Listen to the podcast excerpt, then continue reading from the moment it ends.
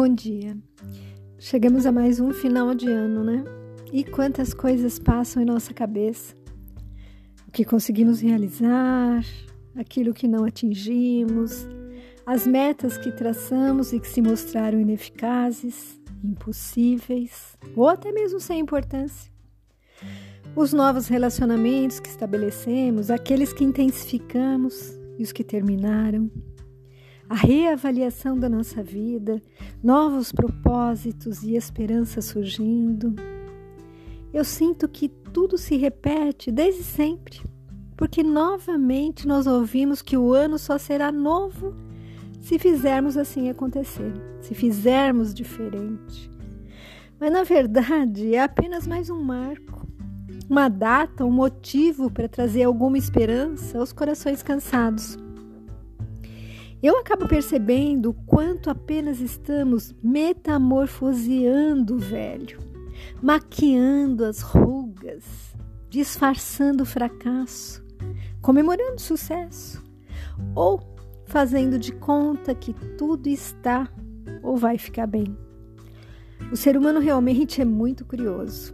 Eu arrisco a dizer que, principalmente, o brasileiro sabe como ninguém varrer a sujeira para debaixo do tapete e sair comemorando, tomando a sua cervejinha, sambando na rua e deixando tudo para depois.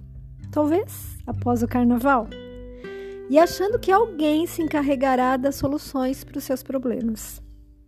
Amigos, será que já não passou da hora de despertarmos para a nossa realidade e fazermos algo realmente novo? Inovador. Nesse sentido, desafiador. Que tal olhar para nós mesmos e aceitar o que somos? A nossa sombra, a nossa luz, avaliar o que é possível alterar na nossa vida e aceitar as situações que fogem do nosso controle, sem que venhamos a nos iludir com soluções que nunca serão viáveis.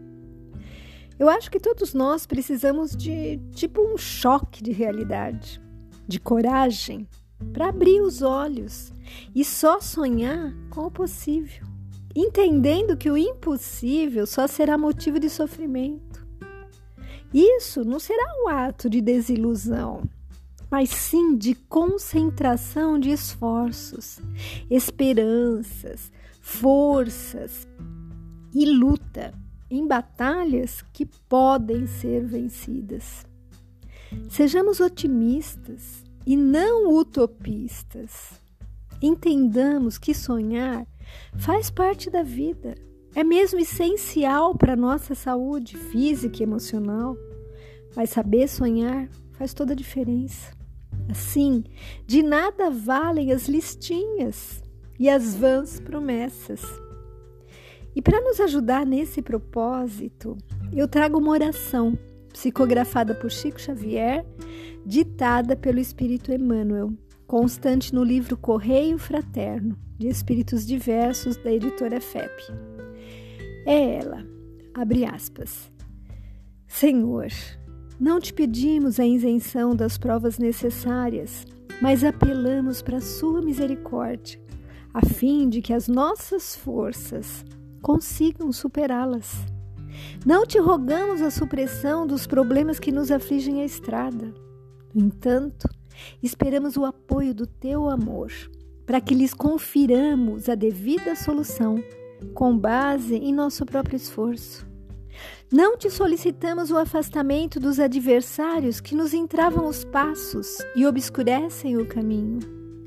Todavia, Contamos com o teu amparo, de modo que aprendamos a acatá-los, aproveitando-lhes o concurso.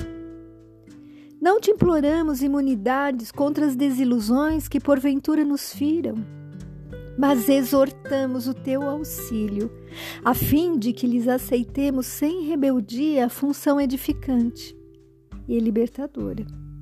Não te suplicamos para que se nos livre o coração de penas e lágrimas, Contudo, rogamos a tua benevolência para que venhamos a sobrestar-lhes o amargor, assimilando-lhes as lições.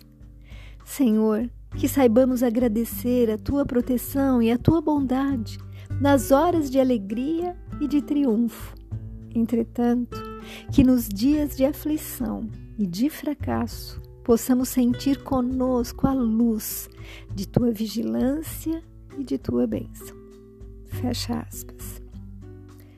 Amigos, eu desejo a todos vocês em 2024 sonhos, muitos sonhos, mas também esforço, trabalho, determinação, esperança e fé, para que em breve consigam colher o resultado de suas lutas e possam ser mais felizes todos os dias. Fiquem com Deus.